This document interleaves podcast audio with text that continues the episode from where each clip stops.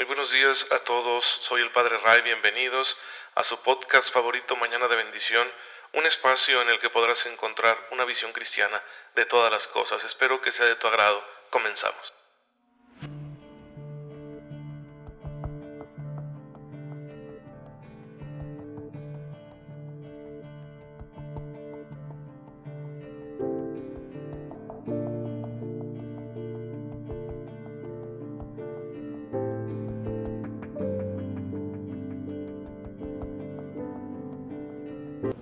Muy bonito lunes, espero que se encuentren todos muy bien.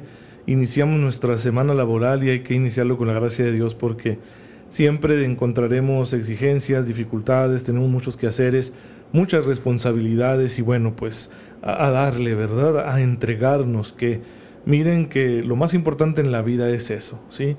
Tener algo, alguien a quien entregarse, un, un espacio concreto, una manera concreta de darnos si no nos damos, no somos felices. Si no nos damos, no seremos nosotros plenos. Necesitamos entregarnos. Por eso Jesús nos enseñó con mucha claridad.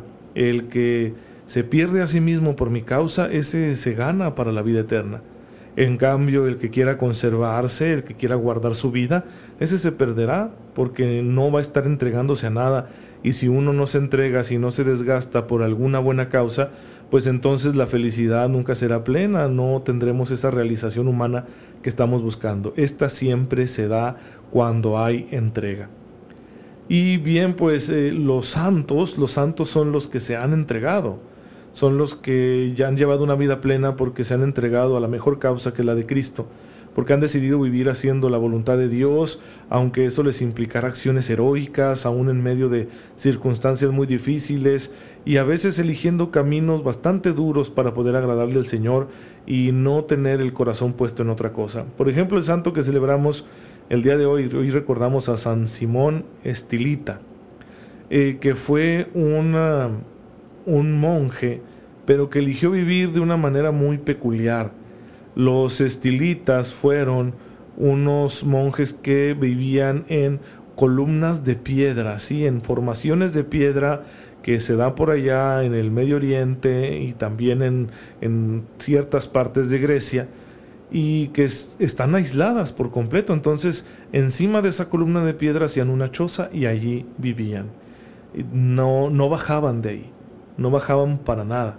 ¿Sí? Por eso les decían estilitas, porque es como un estilum, es decir, como una barra, una pluma que surge de la tierra hacia el cielo y es de piedra, y por eso los estilitas. Y bueno, pues ahí en esas columnas ahí vivían ellos, y una forma que, que uno considera extravagante o innecesaria, decir, pues, ¿qué está haciendo allá arriba aquel hombre? Pues era una forma de consagrarse a Dios. Hermanos, el amor nos hace hacer locuras, y los santos son los que aman a Dios y por eso en ocasiones eligen formas para vivir que a nosotros nos parecen una locura.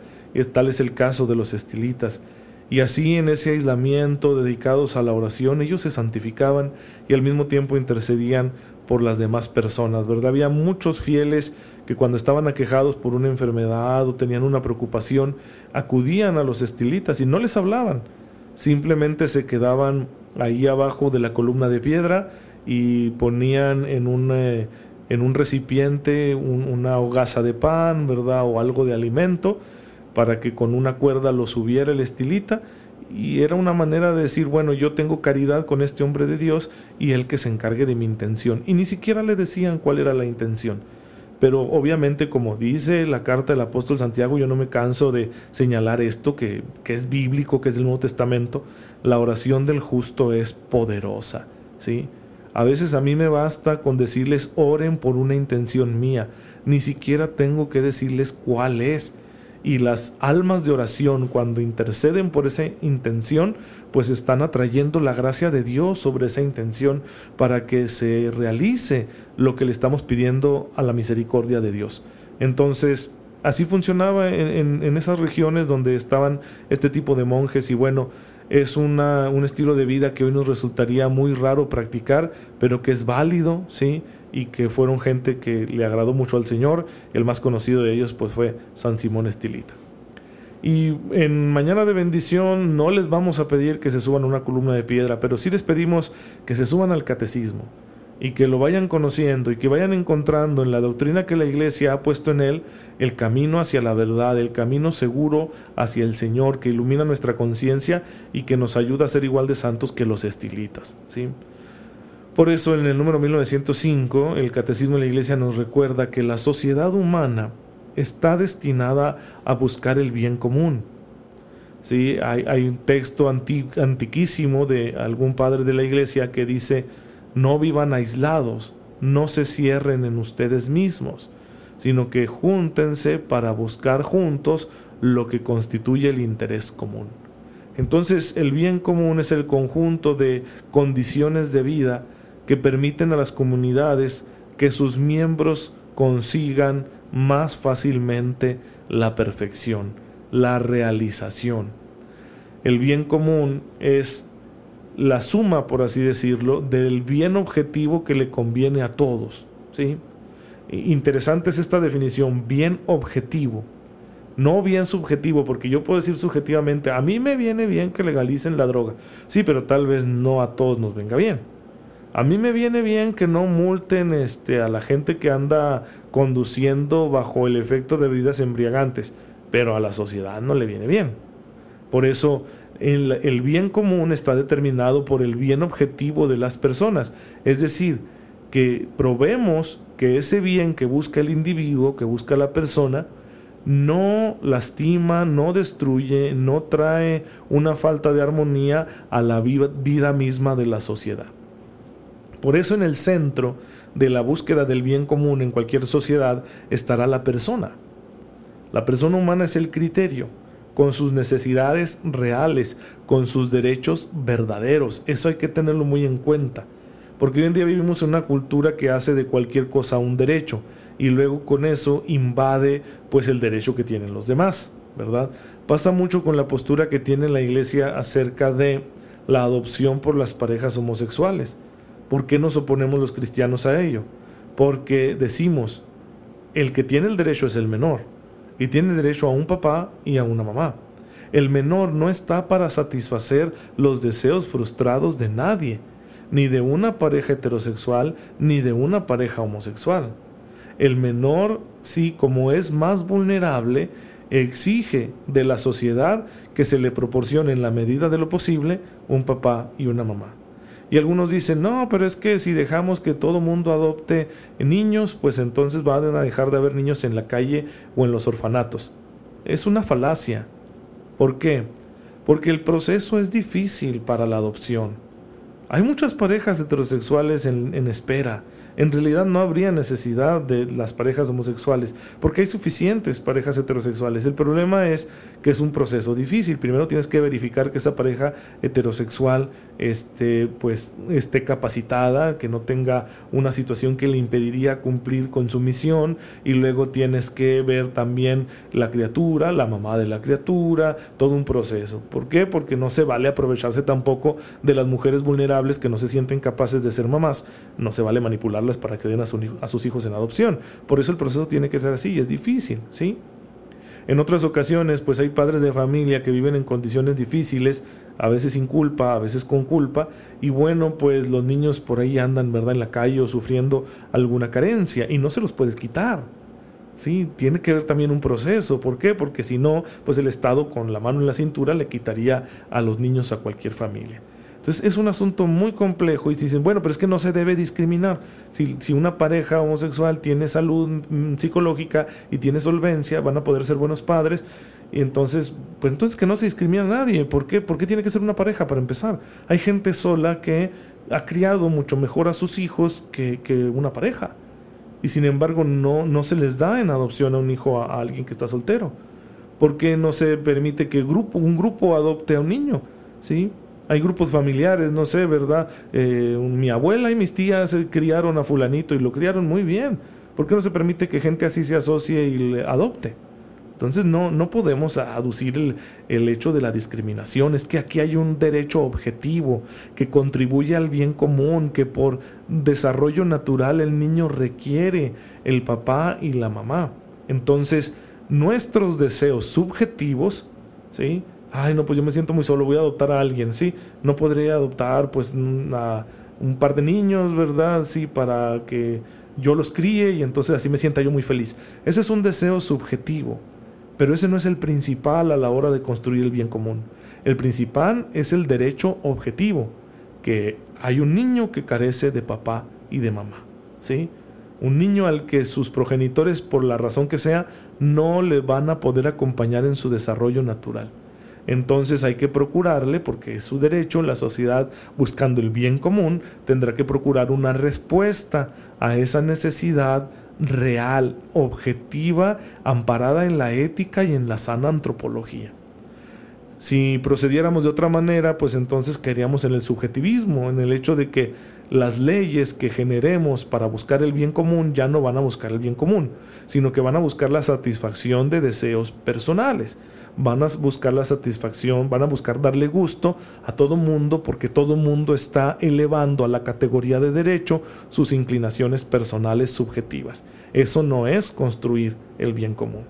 Por eso debemos tener mucho cuidado cuando hablamos de este tema y por eso el catecismo en la iglesia se detiene, ¿verdad? Se toma la molestia de abordarlo. Recuerden que estamos viendo el tercer apartado, es el apartado moral, es la ética cristiana. Y eh, terminamos de hablar de asuntos que le atañen a la persona, al individuo, y empezamos a hablar de aspectos comunitarios, porque el ser humano es social, así nos, nos hizo Dios, nos hizo seres gregarios. Y por lo tanto, la ética cristiana, el comportamiento cristiano, tiene una dimensión social. Y esta dimensión social que nosotros sabemos que nace de la naturaleza humana, pues debe ser respetada en las sociedades y nosotros tenemos el deber de promoverla y promover que se respete este bien común así rectamente entendido no significa promover nuestra religión, porque no estamos usando argumentos religiosos para fundamentar esto. Estamos usando argumentos racionales. ¿sí? Estamos viendo que no es lógico que elevemos a la categoría de derechos las inclinaciones subjetivas, sino que debemos buscar la objetividad.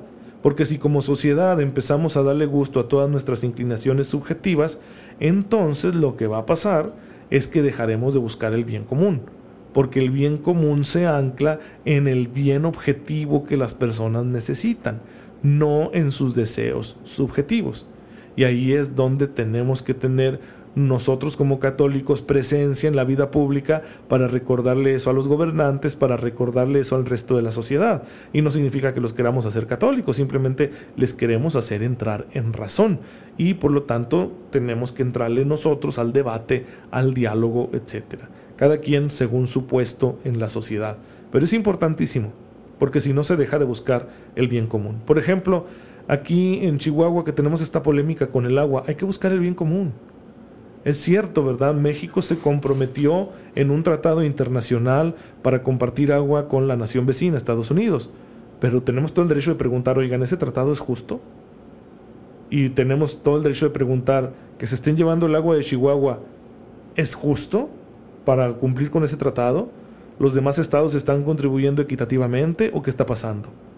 Y tenemos derecho también a preguntar, bueno, ¿y es justo que comprometamos el ciclo agrícola, ¿sí?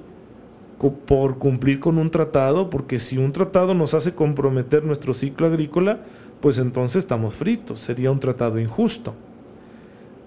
Ahí es donde tenemos que preguntarle a los expertos, ¿sí? A ver, señores expertos, ¿verdad? Agrónomos, sí, científicos, díganos, con el agua que va a quedar una vez que se lleven la que quieren llevarse para cumplir con el tratado, con esa agua que quede, ¿podremos sacar adelante el ciclo agrícola? Y que no sea la política la que lo decida, sino la objetividad. Vamos a hacer un análisis racional y científico para ver si objetivamente es un problema. Y si después de ese análisis nos dicen, no, sí queda agua suficiente para el ciclo agrícola, bendito Dios, llévense el agua para cumplir con el tratado pero si nos dicen no, se compromete el ciclo agrícola, entonces vamos a tener que decirle al vecino del norte, no podemos cumplir con el tratado, porque estaríamos atentando contra la dignidad humana de las personas y estaríamos comprometiendo necesidades básicas y eso no se vale, ¿sí?